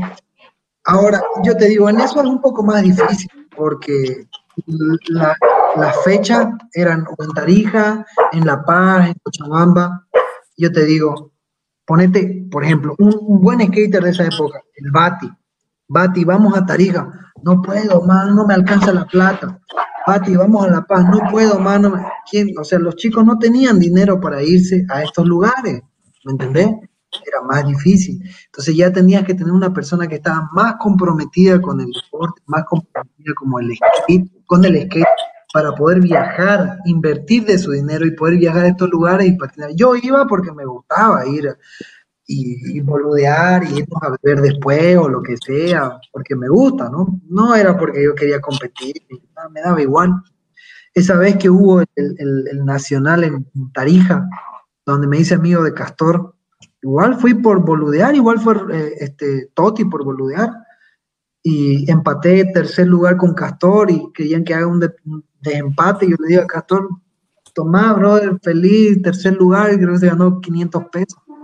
Segundo lugar, no recuerdo. Así nos hicimos amigos con Castor.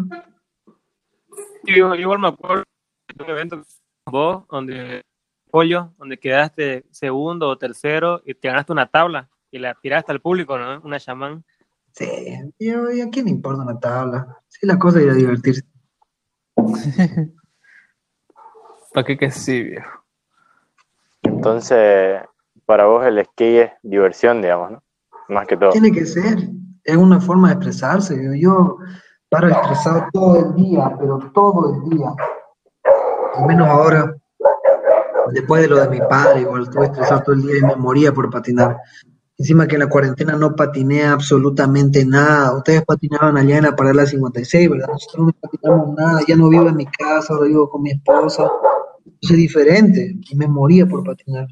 Durante esta, desde que eh, habló Inca, que estaba construyendo en el parque urbano, me pidió ayuda, le di una cuota y desde que lo terminó, todos los días fui para tratar de volver a patinar, porque si no estás en eso, por lo menos un- una hora al día, lo perdés, viejo, lo perdés, después te da miedo, te sacas la mierda, te lesionás y ya es muy difícil volver a patinar.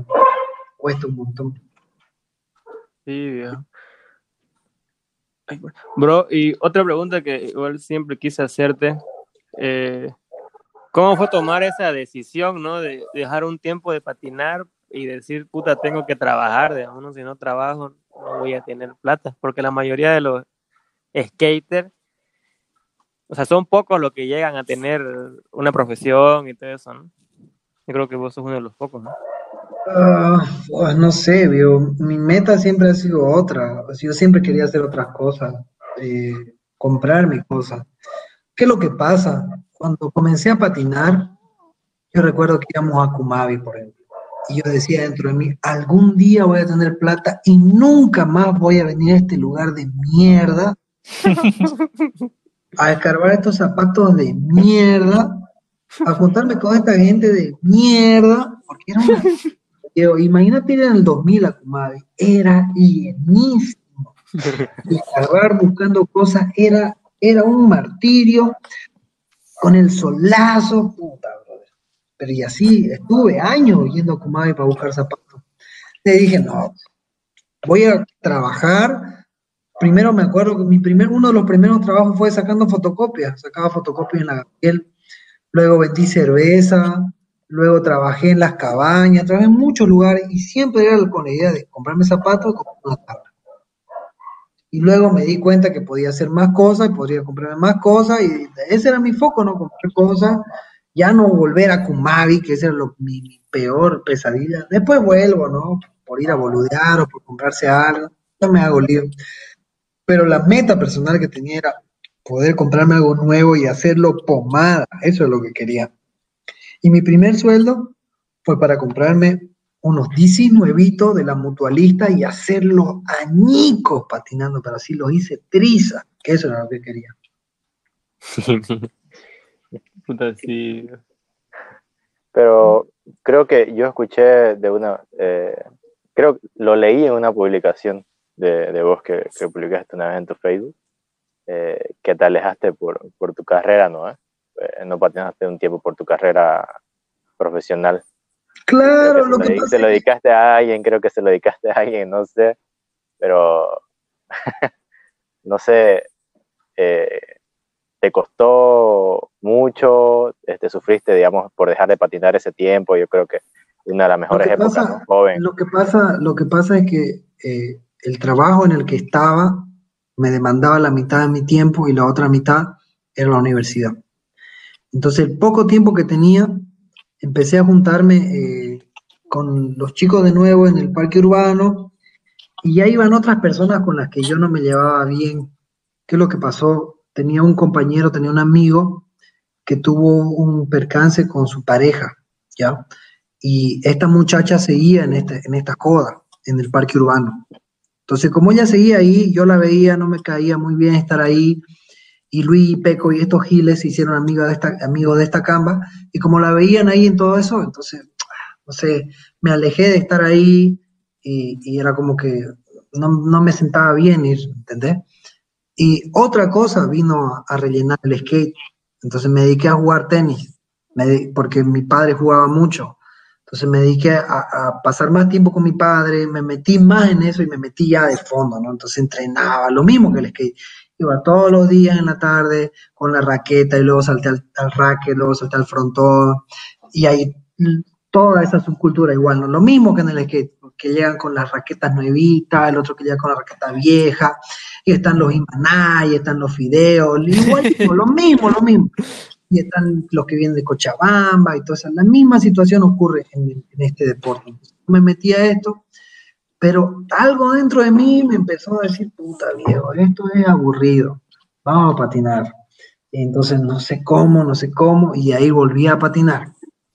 Me acuerdo que me pillé con Villa un día en el, en- en este, ah, en el, en el PU, y Villa me dice que su compañera le estaba vendiendo su tabla completa. Entonces fui a su casa de esta pelada, me la dio su tabla, creo que era Cortés de Maná esa época, esa chica no recuerdo, y me la dio la tabla y yo no le pagaba y no le pagaba, y de ahí me pagaron el trabajo y le pagué la tabla, y ahí empecé a patinar de nuevo, toda una tabla completita. Y volví a patinar y volví ahí la misma situación a las andadas, todos los días patinando, patinando, patinando. Y en todo este tiempo solamente era ollie y flip hasta recuperarlo porque no había tubo, no había nada. Y ahí volvimos de nuevo a los tubos, a las cosas recién, poco a poco. Pero así fue Ah. como de patinar. Sí. Mi bro homie. Sí, bro, ¿y cuál es el evento eh, que más te ha marcado que te puedas acordar? Ah, creo que fue el, el, el, el Mani, el Mani Manía. Hicieron un evento, los de Red Bull, era un campeonato que solamente era manuals.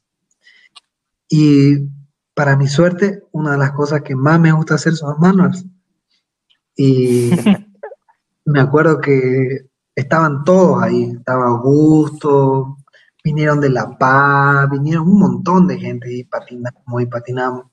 Y ahí fue cuando vino Milton Martínez al, al Palacio de Justicia a patinar. Pero lo hubieras visto, vivo, Milton. No era el Milton de ahora, ¿no? Era un Milton que era más eh, de ¿Agresivo? época. No, no, ahora es más agresivo. Era otro, era como Ryan Sheckler, era. Era así todo pintudo, con toda su ropa Volcom de marca, el Canva, creo que no sé si era Volcom, era Vans. Todo bien vestido, Milton con su gorra, este, eh, Red Bull, y mandaba los peores trucos. ¡Wow! Este Y de ahí nosotros eran pura cajita una rampa y había que hacer manuals. Y ahí hice el switch manual más largo de mi vida. Era una caja como de 3 o 4 metros. Y no sé cómo, viejo, que gracias a ese truco saqué tercer lugar. Me salió un switch manual. Hice switch manual en toda esa caja. Y después me salió unos manual, unos manual a Shove que más? Un manual a Frontside y eso. Con esos trucos saqué tercer lugar. Pero nadie más hacía manuals. Me acuerdo que Gollum estaba emputadísimo. Pero Gollum era, era el diablo de emputado. Estaba, porque no clasificó, tuvo que sentarse afuera. Rudy tampoco clasificó y tuvo que sentarse afuera. y me miraba de puta, que no sé qué, y me decía, yo le voy a ganar, porque Gollum hizo flip, free hizo un montón de trucos, pero no valían, todo era con manual. Entonces me acuerdo que estaba ahí, yo lo molestaba y le dije, te gané, y le botaba Red Bull así. Fue muy chistoso. ¿Cómo? Oye, bro, y todos esos, todos esos obstáculos, porque, o sea, en varios eventos, las marcas que han hecho el, el evento, Sí. ¿no? Hacen cajas, tubos, barandas. ¿Por qué esos obstáculos que hacen no los regalarán Eh, o no lo darán a la ¿Sabes qué? Esos obstáculos los hizo Michael. Los hizo en Sony Loom y la otra mitad los hizo él. Recuerdo que incluso los guardábamos en- un almacén de, de, de de, donde guardaban los whisky y demás cosas, ahí las metían y ahí íbamos a probarlos. Y estuvo mucho tiempo. Terminó el evento y todo y lo llevaron a mi casa. Yo lo estuve en mi casa una semana. Ahí fue increíble, viejo. Lo patinaba toda la tarde, la pasamos full, patinábamos ahí. Y luego agarramos y entre todos llevamos las cosas y las dejamos en el parque urbano. Y ahí se quedaron todas las cosas. Eh, murieron. Ahí murieron. Le dio la lluvia, el agua y se hicieron faca.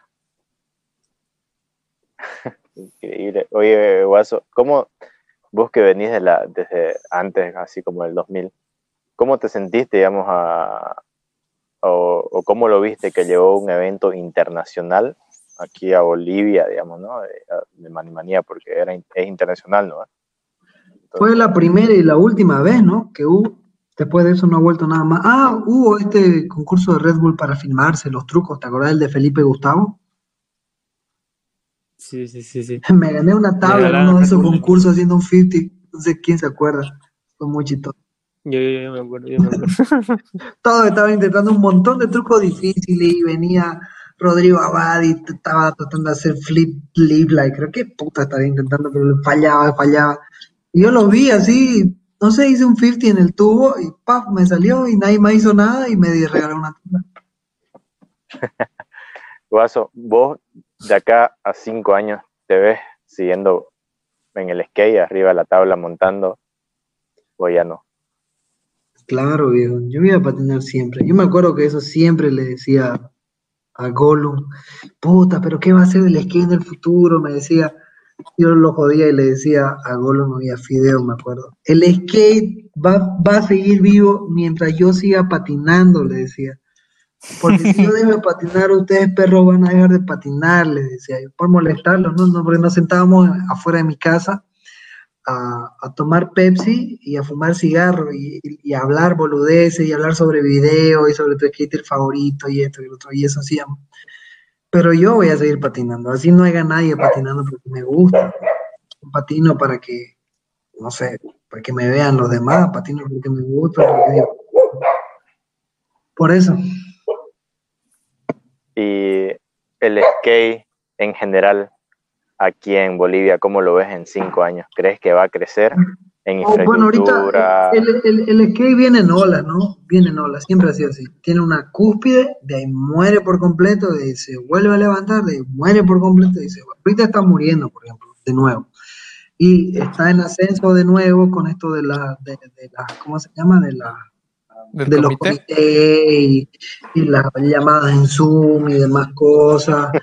Lo ves a Fabricio Caro y lo ves a Ángelo Caro y lo ves al brasilero y están todos ahí. Ok, lo ves en Zoom y, y ¿qué con eso, no sé. Está bien, pero ¿eso va a traer más skaters? No, los chicos comienzan a patinar porque ellos quieren patinar, ¿no? Nadie los va a obligar y nada, no sé, la verdad no va a traer más skaters. Y los que hay ahora, que ya han muerto porque la pandemia te ha matado un montón de skaters, te aseguro, no van a volver. No creo que vuelvan, la verdad. Ahora más que nunca es muy difícil patinar. ¿Supiste lo que pasó el otro día en el parque urbano? Que se los cargaron por, por estar patinando en el sábado. Sí, sí. ¿Qué va a ser? Ya han dicho Sí, pues, varios. sali- salieron de patinar porque para el Go Skate Day fuimos toditos y de ahí siguieron yendo y un fin de semana fue Marcelo con Rulo y otros pelados y saliendo del PU pasaron los pacos, lo vieron con tabla y llevaron. Puta, súper heavy, loco. Bro, Algo- y, habla- y hablando de, de, de- tu marca, ¿no? En la tableta, Sí. eh, ¿qué es lo que vos ves o qué es lo que vos viste, ¿no? Ya o que tenés Rider para auspiciar a una persona o qué es lo que te gustó. Lo, lo, lo que yo veo o lo que me interesa, este, la actitud. Quiero saber cómo es su actitud. Por ejemplo, ah, bueno, a Leo era obvio porque Leo patinaba muy bien. Y Leo estaba como que tratando de conseguir algún, algún jale porque quería hacer algo con el skate, ¿no? Y entonces estaba apuntando a lo de Villa, ¿no? Y yo lo veía, ¿no? Porque eh, Leo se juntaba más con Juanma, se juntaba más con Chiqui, empezaba a andar más con Villa, iban más al, a Montero. Y esa época íbamos a Montero, a Montero. Yo lo veía a Leo, a Leo así, yendo así como que hablando con Villa más, tratando de caerle mejor para que Villa de alguna forma diga, ok, vas a entrar al team. Pero yo le dije un día a Leo, Leo, nunca vas a entrar a Classic, nunca, porque, Villa no le tinca y no escuchar la música que, no sé, pues las cosas que le gustan a Villa, no te digo, porque es mi idea. Porque no escuchas rock o no te ves así como esto de acá, no sé, yo no creo que entres a Classic. Pero yo ya tenía la idea de, porque ya antes había vendido tablas, pero dije, voy a traer más cosas, voy a hacer mi skate shop y voy a conseguir a alguien. Porque como te dice Villa, ¿no? Voy a hacer tu skate shop con la idea de, de- de tener tu. Entonces yo dije, Leo tiene esa. Es metódico, quiere filmar, quiere grabar y quiere progresar. Perfecto, hagamos un video, yo te grabo, tengo tus cosas, editemos, una videoparte. Y me dio sus filmaciones, filmamos otras cosas y salió su videoparte y ahí lo puse en la tableta. Entonces yo a Leo le dije, eh, yo te doy una tabla cada que se te parta, pero las tablas de ahí hacia adelante, qué sé yo, tengo como para darte unas cuatro tablas. Pero ¿qué es lo que pasa? Si vos compras un montón de tablas, vos hablas con esta gente que te suelten unas cuantas, ¿no? Dependiendo cómo las compras. Entonces yo esas cuantas las ahorré para algunas darle a Leo, otras veces se las daba a precio de costo, ya, otras veces le daba una otra cosa, pero le dije, tenés que figurar en los concursos. Y en el último concurso le dije, vos sacás esto, pedime lo que querrás de la tienda. Vos sacás un podio, porque ¿qué es lo que pasa? El podio se comparte, ¿no? Sale empiezan a compartir en las redes sociales todo el mundo dice, ah, la puta que Leo, que no sé qué. Y Leo me ha hecho vender un montón de mierda, veo.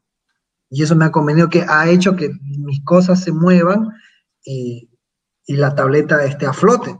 Porque ¿qué es lo que pasa? Cuando abrí la tableta y comencé a vender cosas, lo único que me llegaba, ni siquiera me compraban, me llegaban solicitudes de auspiciame, auspiciame, auspiciame, auspiciame. Abrí mi, mi bandeja de entrada y eran miles de auspiciadas. Curojo me mandaba auspiciame, auspiciame, auspiciame. Mira. Me vendió. Pero todo el mundo quería que lo auspice. Ahora, yo te digo, yéndonos a los números fríos, ¿por qué yo debería auspiciarte? ¿O bajo qué?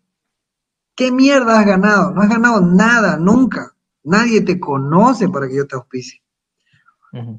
Eso es lo que yo creo. Si llega un canvas y yo te digo fríamente, y viene este tipo y me dice, auspiciame, me, me volé estas gradas en flip y no sé qué, ok, ¿cuántos concursos has ganado?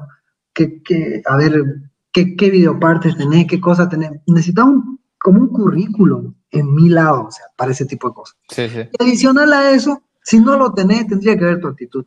Porque si te veo así como que puta, que va a patinar y se droga, o, o va a patinar y, y se aburre, o no lo veo como con unas ganas en serio de patinar, no, pues yo quisiera ser el mejor skater del mundo, ¿no? Y otra cosa que me gusta ver es a futuro. Por ejemplo, ¿qué es lo que pasó? Omarito, el, el primo de Leo, empezó a patinar más, más, más, más, más, y se dio cuenta que podía mejorar. Esto es algo bien, bien este, cojudo de mi parte que te lo diga, pero las personas que han patinado conmigo o con mi grupo han sido personas buenas. ¿Para qué Siempre, que viejo? siempre, Luigi, Peco, yo he mejorado gracias a ellos. Eh, me acuerdo que en su época Imaná se empezó a juntar con nosotros, siendo que Juan Pablo tenía su grupo de amigos y todos ellos patinaban bien, pero se empezó a juntar con nosotros. No sé. Y eh, esto es algo que yo he tratado de que nunca pase con mis amigos o con nosotros. Hacer lo que me hacían a mí, digamos. Cuando yo estaba en Cochabamba y quería juntarme con el Gaucho, con Yero, con Fred, con esta gente que patinaba muy bien, Entonces, este, no, no, no, no te dejaban, no te podías juntar con los buenos, ni cagando, ni siquiera te hablaban. Entonces, cuando yo ah, conozco un chico y nos dice, ¿dónde patina? Que no sé qué, yo le invito a mi casa. Vení, patinamos a tal hora, a tal hora. Cualquier persona es bienvenida. Y gracias a eso conozco un montón de amigos, tengo un montón de gente eh, eh, que es mi amiga gracias a esa amistad que ha habido el que he ido a Perú a patinar. Por ejemplo, eh, Chino Sumaeta es un gran amigo mío. Su hermano estaba en la universidad conmigo y ahí lo empecé a conocer. Nos juntamos en la calle, le comenzamos a patinar, él me invitaba a su casa, venía a mi casa, patinábamos con los tubos. De ahí Juan Pablo lo conoció, se hizo amigo de él y se fue a su casa y fue en un viaje con, con Rodrigo Abad a Perú y ahí se volvió lo que es él hoy. En el, en el UMTA 2 está toda su partecita, está en YouTube de toda esa filmación, todo ese, de todo ese, eh, ¿cómo se llama?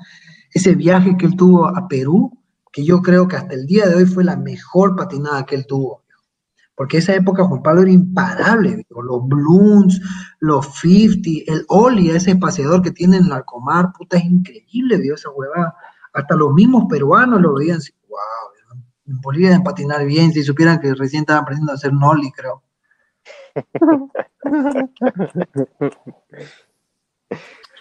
Buena. ¿Y, Ahora- ¿y cómo, ¿Y cómo llegó Pisa, viejo? ¿Sabe qué es lo que pasa? Eh, como era el grupo de, de- Leo, Leo lo trajo a su primo y, y, y- Pisa era amigo de Leo y patinaba con nosotros. Y Pisa patinaba, patinaba y, y le estaba metiendo más. Y yo le dije, Pisa, ¿querés patinar conmigo? Empezar a concursar, queda entre los 10 y podemos hablar. Y luego este, empezó, empezó, empezó, empezó a mejorar, empezó a mejorar. Y yo le dije, bueno, bienvenido al team, le di una tabla, tampoco le di el, el auspicio 100% porque yo no le puedo dar un auspicio 100% porque no tengo esos números. No estoy, por ejemplo, eh, Villa es el Hipermaxi y yo soy una tienda de, de la 4 de noviembre aún. Poco No sé si, si, si has notado que hay algunos skaters que dejan de patinar y no vuelven como lo dejaron, pero en cambio, no sé si lo has visto en Pisa, que lo dejaba y, y volvía como el mismo level que lo dejó. No sé, cuando lo, que yo... pasa, lo que pasa es que estos cojudos son naturales. Y eso es lo que te digo. Yo veo su actitud, veo y digo, este cojudo va a ser bueno. Deja de ser mongo. Dejó de ser mongo. Tengo amigos que el día de hoy no han dejado de ser mongo 20 años patinando. Pinky, que es uno de los mejores skaters que ha habido en Santa Cruz, hasta el día de hoy sigue siendo mongo. Nunca se curó de esa enfermedad. Y Pisa en tres fines de semana dejó de ser mongo. tío. Dejó de ser mongo. Y es una mierda bien difícil. Mi bro, Ay, tenemos no- no te 15 hagas minutos para acabar aquí. ¿Alguien ahí quiere hacer una pregunta? Sí, sí, sí. Para acabar, para acabar, lo que mayormente hacemos, ¿no? Las, las preguntas que te decimos. ¿Qué, qué mensaje transmitís, digamos, a, a la nueva generación de, de skater ahora? ¿Qué- qué No les patinen, viejo. No patinen, va a ser el peor error de su vida. Se van a hablar los tobillos, se van a romper cosas, van a tener problemas con otros chicos, la gente te va a mirar feo. ¿Para qué? ¿Para qué vas a, vas a Pero a vos, vos agradeces que gracias a la skate sos lo que sos ahora. Claro, viejo. Obvio que sí. Entonces, no hubiera sido por el skate, ¿qué mierda hubiera sido mi vida, viejo? Estaría pateando cuero en alguna cancha seguramente. No te arrepentís, no te arrepentís de haber subido la tabla. No, viejo, he conocido miles de personas locangas, he tenido las mejores experiencias de mi vida. Eh, conocí a mi esposa también gracias al skate, imagínate, todo eso fue así. homie. Sí, viejo, bueno, para ir terminando, el que uno guaso es conocido, ¿no? Casi en todo Bolivia, que no realmente no ha salido a la calle a patinar. Guaso es uno de los skaters que ha, ha podido plasmar el, tipo de persona que patina, sí, patinaba con los antiguos y no ha sido como que llega hasta ahora y ya no quiere patinar con los jóvenes, nada. En cambio, se este, abrió viejo para que ellos, eh, para que él patine con ellos y cosas así, ¿no? Es uno que, que muchos skaters no hacen eso, ¿no? Los antiguos se podría decir. Lo que, lo que pasa, viejo, es que tenés que apuntar a, la a las divisiones inferiores, ¿me entendés? Eh, yo soy como Real Santa Cruz. ¿no? Los que vienen de, de- detrás, esos son los importantes. Aunque no ganes nada, los que vienen detrás son los importantes. Porque Juan Pablo no va a ser el número uno para siempre, si es que ya no es el número uno. Está el Chiqui, que el Chiqui igual. ¿Sabes quién lo ayudó al Chiqui? Leo lo ayudó al Chiqui, por ejemplo. Siguiendo esta, esta, ide- esta ideología, ¿no? De ayudar a los que vienen. Y ahora el Chiqui es más que Leo, o está al mismo nivel, o qué sé yo, ¿no? Eh, igual, lo mismo hicimos con Omarito, ¿vio? y Omarito, Omarito va a los por Santa Cruz después, ¿no ves? Porque no, estaba, no estaba patinando muy bien la última vez que ya lo vi, porque eh, nosotros somos bien metódicos, ¿no? Llegamos y hacemos los mismos trucos y hasta que no lo saques los mismos, no puedes practicar nuevo, ¿no? Board light fake, from board from board fake, switch board light, switch board from board light, 50, backside 50, toda la línea básica, ¿no? Y de ahí empezar a practicar otras cosas, salida a showbiz, los nolly, esas cosas. Entonces Omarito quería siempre imitarnos, empezó a escuchar rap, empe- empezó a escuchar trap, empezó a mejorar, y ahora ya lo vi la última vez haciendo backside me en ese tubo de Marcelo, en uno de su, de su Instagram, no sé si lo vieron. Sí, sí. Sí, sí, sí. Sí. Y así como Marito, por ejemplo, ¿cuál es el que veo que tiene que tomarla? Este Rulo, ¿no ve? El que le dio a las 8 gradas. Marco. Ajá. Marco. Todo el mundo me decía, no, Marco no patina ni mierda, que no sé qué. Yo, desde la primera vez que lo vi, y ya veía cómo se movía. Le dije, puta, venía a patinar con nosotros. Venía a patinar con nosotros. Venía a patinar con nosotros. Vino algún par de veces, le daba miedo, de ahí se subió al tubo. Y yo ponerle uno u otro año va a estar como Marito, qué sé yo, si a fin de año, si le mete duro. Y yo he hecho negocio, le, le- le he dado tablas, le he vendido algunas tablas a, a- a Rulo. Puede ser uno de los que saque la cara después, porque después de él, o, o perdón, después de Omarito, ¿qué generación hay? ¿Qué otros skaters van a ver luego? No hay nadie más. Y en, en- en- ¿cómo se llama? En, en Cochabamba hay como tres o cuatro generaciones co- cocinándose ahorita, que van a ser los que van a representar a Cochabamba en el futuro. Pero ¿y en Santa Cruz qué? Yo pensé que ustedes iban a representar, yo, eh, todos los, lo, ¿cómo eran? Los. Giuseppe, los Bacala. Guacala, todos esos teams que estaban haciendo Oye, sus videos. ¿cómo, no los veías nada. a ellos, Guaso? ¿Cómo los veías los teams de la Puta, morita? me vos? parecía muy full, viejo. Llegaba y este era mi team y patinaban acá y otro. Y era lo mismo que pasaba antes. Estaba full y estaban haciendo su video y estaban en campaña y todo. Y de repente, uf, desaparecieron de la faz de la tierra. Ahora estamos aquí detrás de- del micrófono. Vos, a vos, Jürgen, te he visto patinar, creo, un año de tu vida y no te he visto más. Después de, después de que te arreglaste con la prima de Omar, no te vi más. Voy a volver.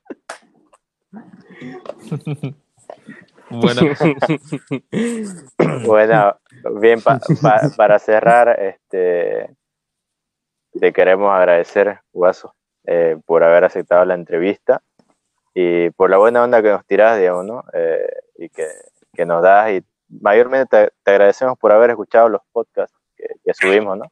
Eh, No, está bueno. es muy buena Sigan haciéndolo, Muy buena. haciéndolo. Creo que la Gracias gente debería de tu parte. escuchar. Dale, Y dale. por lo, per- por lo personalmente, eh, creo que nunca te lo dije y, y no por la media ni por chipamedia, digamos, ¿no? Yo creo que a vos te veo como Oh, un modelo a seguir, de verdad. oh. Porque dejaste, de- o sea, lo que te propones, lo que te propones lo haces, Oh. digamos, ¿no? Entonces, eso, eso es bueno y, y gracias por aceptar la invitación, entonces. Ahí lo tienen, Guaso Reloaded. 03. Ugazo Dale, 03. brother. Cuídense, compren en la tableta y nos vemos la próxima. Oye, yo voy con mi Sí. carnet, con mi fotocopia de carnet para Ya. sacarme una tabla. Ya, dale, dale. gracias, Ahí brother. está, Nos vemos. gracias viejo. Chao, Hasta la chao. próxima. Hasta la próxima.